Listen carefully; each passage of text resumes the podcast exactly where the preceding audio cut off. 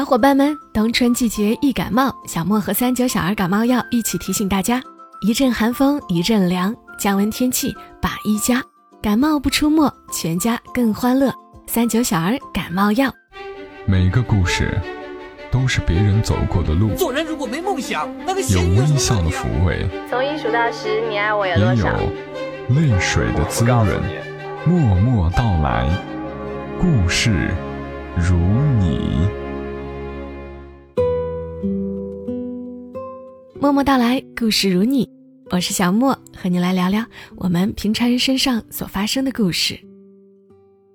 今晚要和你讲的这个故事，挺甜的，大家可以听完我的另一个专辑《全民故事计划》的三百种人生今天的更新，然后再来听这个故事，因为我觉得这个故事能让你睡个好觉。故事来自于作者风萧兰黛，我们节目的老朋友了。也推荐大家去关注他的公众号“风萧懒带”的拼音手写加阿拉伯数字九九。她是一个写婚姻故事的云南姑娘，一个辞去公职的追梦人。今天要和你讲的这个故事名字叫《毛先生的房子装不下我的爱情》。嗯，究竟会是一个怎样的故事呢？来听一听吧。故事的主人公叫洛青青，她是一个农村姑娘。洛青青毕业后。好不容易考上了事业单位，工作快一年，他处处讨好，谨小慎微，跑腿跑得嗖嗖快。他爸告诉他：“咱们吃点苦，吃点亏没关系，工作上要脚勤手快，和睦相处，不要得罪人。”可今天王主任却提了一个让他为难的要求，要他跟王主任的侄子相亲。这几年单位上招的女孩挺少，女孩子成了稀缺资源，单身的没多久就名花有主了。王主任要求很严格，黑框眼镜下是一张严谨的脸，平时不苟言笑，今天破天荒和颜悦色的跟他说话。洛青青有点受宠若惊，上级分管领导好心介绍对象，如果拒绝。便是不识抬举，他只好答应。下班前还是捯饬了一下，年轻的样貌，长得又不差，随便弄下便水灵灵了。可王主任的侄子，就有点入不了眼。矮胖，脸很宽，眼睛小，脖子短得像直接把头放在肩膀上，偏偏还挂着一根金链子，有点滑稽。王主任一个劲儿的夸侄子忠厚老实，工作待遇好，又有时间兼顾家庭。啊，对了，前阵子家里刚买了房，某某楼盘的精装房，离市中心只有三百米。车嘛，他爸给了他一辆旧的沃尔沃，先开着，以后有的是机会换。洛青青低下头看看自己。千难万难的上了几年大学，从农村到县城，再到省会，一点一点艰难的融入这个城市。职场小白，身无长物，没房没车没存款，他没法和侄子站在同一个层次。王主任所说的那些优势，是他努力十年都不一定能企及的。这场相亲是几世修来的福气。席间，侄子同志讲政治、讲经济、讲国际贸易形势。洛青青不知道怎么接话。侄子又讲了几个冷笑话，洛青青配合着呵呵呵。他绞尽脑汁想恭维他几句，可愣是不知道用什么词儿。他只得把肉塞进嘴里，通过咀嚼来消除尴尬。吃完饭，王主任让侄子送洛青青回出租房，他极力摆手说：“不用不用，我搭公交很方便的。”但侄子坚持要送，他只得从命。夜晚的霓虹之下，洛青青生出模糊的伤感。侄子很能聊，一边开车一边说话，倒也不冷场。第二天，王主任一上班就叫他过去。觉得毛健怎么样？洛青青这才想起，那人叫毛健，吃了顿饭，名字都没记住。他嗫嚅了半天，想用最委婉的措辞来表明他们没有可能性。可再怎么委婉，也是拒绝，太不给领导面子了。于是他低了头，小声的说：“不知道。”王主任呷了一口茶，哈哈笑，说：“去忙吧。”洛青青长舒一口气。洛青青除了上班以外，还偷偷在朋友介绍的儿童培训中心做兼职，教小孩子画画。大学四年全靠助学贷款，家里几代务农，生拉活扯的把他供出来，不容易。现在他有了稳定工作，要努力还贷款，再存点钱给妈妈，治治他的风湿老寒腿。上个月，中心新来了一个授课老师，叫谭新明，听说是一个私立学校的音乐老师，来这边兼职教吉他的，长得文质彬彬。洛青青下了课，在走廊外喝水，看他温温和和的教孩子弹琴，修长的手指在琴把上跳动，有一种别样的美感。后来渐渐熟了。他是一个简单的男人，性格也好。中心的老师约吃饭，谭新明坐在他旁边，像一根火烛，沉默又明亮。晚上，他们一起去公交站台乘车，灯火阑珊的街道上，他们走在人群里。洛青青用余光偷偷瞄他，嗯，他的侧脸很好看。站台旁有个盲人在卖唱。谭新明掏了十元钱放进筐里，说：“每个人都活得不容易啊。”洛青青便和他开玩笑：“我也不容易啊，我妈常年风湿，我大学助学贷款还没还完，这个月房东又要涨房租了。”谭新明听完，一本正经的问：“那我先借你两千块？”刚交了半年房租，剩的不多。洛青青听到了，一个玩笑，没想到他当真，他心里全是感动，旋即笑起来：“你傻呀，我逗你的。”谭新明挠挠头笑了：“我知道你不容易，我听其他老师说你努力又上进，有好工作，还来兼职。”工作有啥好的？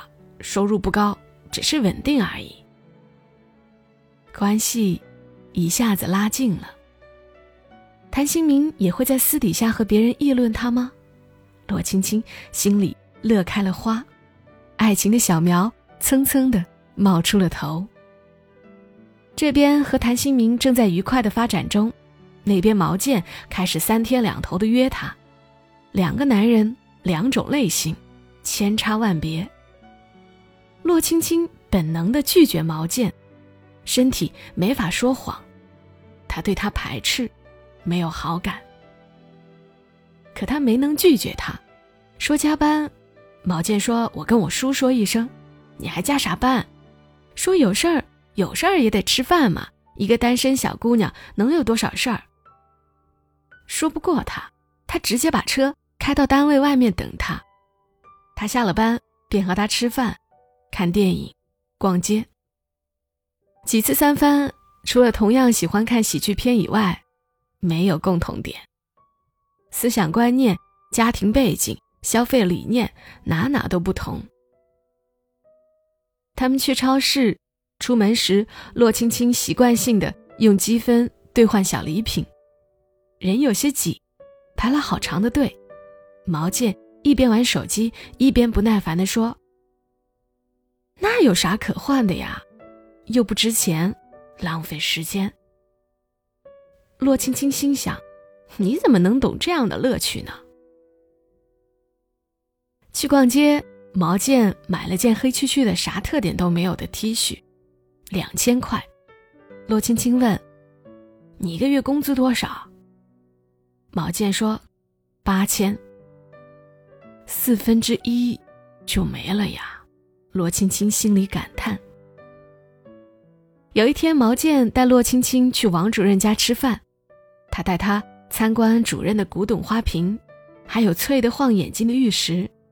看他张大嘴，发出赞叹，毛健得意极了，说：“你从来没见过这些吧？带你开开眼。”主人家有一个大冰柜，里面全是雨季才能吃到的野生菌，冻了一冰柜，足足够吃一年。主任呵呵笑，说：“冰冻的菌，还是没现摘的好吃。”洛青青说：“我家村子的后山上，可以摘到很多菌。”毛健一脸嫌弃：“会中毒的，可别为了省点小钱，成天贪那点小便宜。”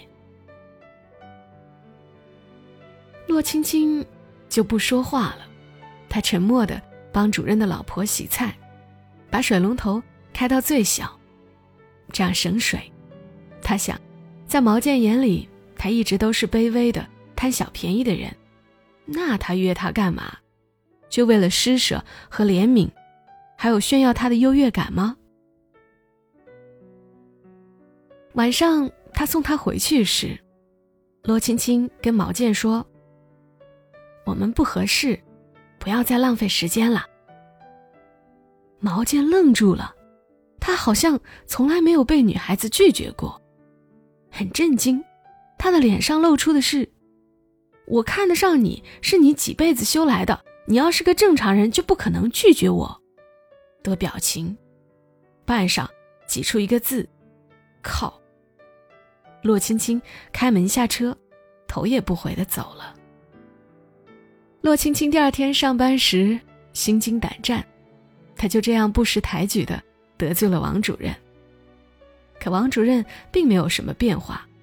他一如既往，安排他工作时依旧和蔼可亲。洛青青想，是自己太小人之心了，他便开开心心的期待着去培训中心上课，那里可以见到谭新明。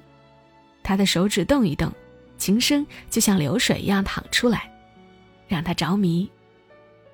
最近几天，谭新明有些欲言又止，他下了课就在培训中心的楼下。等他一起搭公交，聊天聊地聊天气，可实质性的东西什么都没说。会不会憋死？诺青青促狭的想。他安安静静的等着谭新明跟他表白，他的眼神他懂，带着一点期待，又带着一点担心。谭新明没课时会来偷偷看他上课，高瘦的身子。猫着腰站在门外，那条灰白色的牛仔裤露在门框边，让洛青青走了神。那天，他终于约了他，在入冬时节去看红嘴鸥。谭新明买了一条围巾送他，灰色的，上面有好看的松树图案。谭新明说：“一直想告诉你，我老家在农村。”到这个城市不容易，不知道什么时候能买房买车，但遇到你，我开始憧憬爱情。无论怎样，还是决定告诉你，我喜欢你。洛青青听了，低头害羞的笑啊笑，然后开始捉弄他。农村没有公路，全是山，是不是出门？会踩到羊粪、牛粪。出门骑马还是大象？麦子和稻谷，你分得清不？你们那儿有松茸和鸡枞吗？啊！谭新明愣了愣，就听到他清脆的大笑：“哈哈，太巧了，我老家也是农村的，改天带你去我家玩。”乐青青几乎是跳起来抱住他的谭新明的手臂。温暖有力，带着余温。他笑得合不拢嘴，身体因为笑而颤抖。谭新明被他的快乐感染，也笑。他们都是简单的人，开心就笑，喜欢就接受。他们居然有相似的出身，他们能感同身受，真好。那天，他们开始了正式的约会。天空灰蓝，空气湿冷，红嘴鸥在半空中热闹地盘旋。他给它围上围巾，它怕冷，把围巾拉出一大截来，也给她围上了。两个人在湖边相互依偎着。这样的爱情，没有压迫，没有忐忑，没有居高临下，也没有高不可攀。洛青青抚摸着谭新明指尖上的茧。无比快乐。毛健在周末又来约洛青青，要不是叔叔说这姑娘忠厚老实、做事认真、长得又漂亮，他才不会跟她见面。现在好了，生平第一次被女孩拒绝，还是一个没见过世面的高傲丫头，他觉得耻辱，连叔叔那儿他都没脸说，他就不信他泡不到她。他开着一辆新买的宝马，停在他面前，气场强大。可洛青青并不感冒，背着包包要去搭公交。毛健不得不收敛气场，央求他：“青青，看在叔叔的面子上，你跟我去一个地方。”洛青青回他：“我真的有事儿。”毛健说：“就十多分钟，最后一次，最后一次好吗？以后我再不打扰你。”好吧，洛青青上了车，她坐得直直的，身体全是防备。毛健带她去了他的精装房，环境很好，生活便利，出门就是地铁站，对面还有医院、超市，背面是学校。现在刚交了房，每平米。就又涨了一万。洛青青站在窗口看这个城市，正是黄昏，云霞漫天，人群和车辆如蚂蚁。如果你愿意，钥匙就交给你保管了。毛健把明晃晃的钥匙塞给他，洛青青不接。毛健直接掰开他的手放进去。毛健心底在想：他不信这世上还有钱办不成的事儿。这套房子，像她这样的女孩子，节约一辈子都不一定买得起。洛青青好像僵住了，身子没动。毛健又加码：“我叔叔那儿你放心，以后在单位上会好好照顾你，你知道他的能力的。”洛青青听了，脸涨得通红，她哈哈笑起来，把钥匙扔到他怀里。毛健，你这么好的条件，什么样的女朋友找不到？我配不上你，你也配不上我。他飞快地跑出来，跑得气喘吁吁，乘电梯从二十八楼一直坐到楼下，他才打电话给谭新明。喂。刚才我顶住诱惑，拒绝了一套精装房和大好前程，你说我厉不厉害？毛新明回他：“是不是上班偷看电视剧了？又骗我？”嗯，骗你的，逗你玩呗。如果我是说，如果啊，有个胖胖的大姑娘要给你房子和大好前程，还开着宝马带你兜风，你会离开我吗？谭新明说：“为什么要离开你？我又不爱他。你坐上公交了吗？我已经点了你爱吃的臭豆腐了，还有酸辣粉，不放香菜。我记得的。”公交车鸣着喇叭来了，洛青青眼睛有些潮。我坐上车了，一会儿就到了。谭新明，我爱你。谭新明也回他：“我也爱你。”洛青青笑了起来，她喜欢这样的自己，也喜欢自己的选择。如果谈恋爱就是为了房子、为了钱，那人为什么要要长一颗有感情、能触动的心。更何况钱多钱少，他可以自己挣。还是得罪了王主任，不知道毛健是怎么跟他叔叔描述的。王主任见到洛青青时，脸上不再有笑容，而是彻头彻尾的严肃，带着寒气。年底评先进，部门报了洛青青的名字上去，被他划掉了。原来定好去北京参加业务培训的名单里，也没有他。某天中午在走廊里迎面遇到，王主任突然停下来，低着嗓子说：“你在外面兼职？”洛青青吓了一跳，没回答。王主任冷笑着哼了两声，哼。你等着吧。王主任挺着肚子扬长而去，背影里全是得意。他小肚鸡肠，睚眦必报，终于抓住他的小辫子了。洛青青很担心，谭新明说：“不怕，有啥事儿咱们都能接受。你还有我呢。”过了几天，并没有等来单位的处罚，王主任。却被双规了。检察机关带走他立案调查，据说是因为受贿。洛青青想起在他家看到的古董花瓶和玉石，说起来那一冰柜上好的野生菌，也挺值些钱的。元旦节，谭新明带洛青青回他的老家，乡村的冬季萧索，雾气升腾，太阳从落了叶子的树上升起来，景色壮美。他的父亲热情慈祥，悉数把家里的好东西端出来招待他。中午，他们吃饱饭，躺在草垛上晒太阳，看溪水沿着村寨缓缓流动。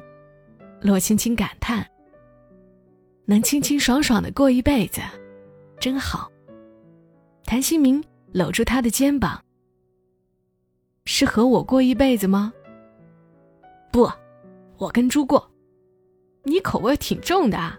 对了，下次去你家，我倒要看看，你们村是骑马还是骑猪？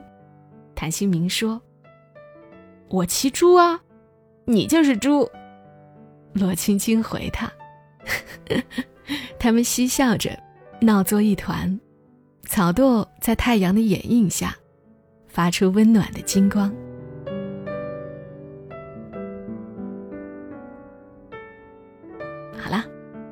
这个故事就到这里，听完是不是还觉得挺甜蜜的？我知道有不少女孩子，应该都还是抵抗过一些诱惑，做出过一些遵循自己内心的选择。希望这些姑娘们都能够幸福。这里是默默到来，谢谢你听到我的声音，也谢谢三九小儿感冒药对本期节目的支持。冬季感冒频发，大家要记得少吃油腻，少熬夜，多锻炼，增加抵抗力。自己少感冒，才能避免传染给家里的小朋友哦。做了父母之后，我们都会不自觉地变得谨慎起来。幸好家中可以常备三九小儿感冒药，它能帮小朋友缓解各种感冒症状，让宝宝舒服地度过这个寒冷的冬天，爸爸妈妈更安心。默默到来和三九小儿感冒药，也愿你健康喜乐，一夜好眠。我们下期声音再会，小莫在深圳，和你说晚安。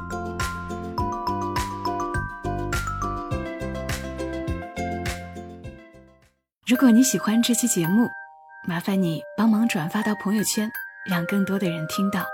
小莫在这儿，谢谢你。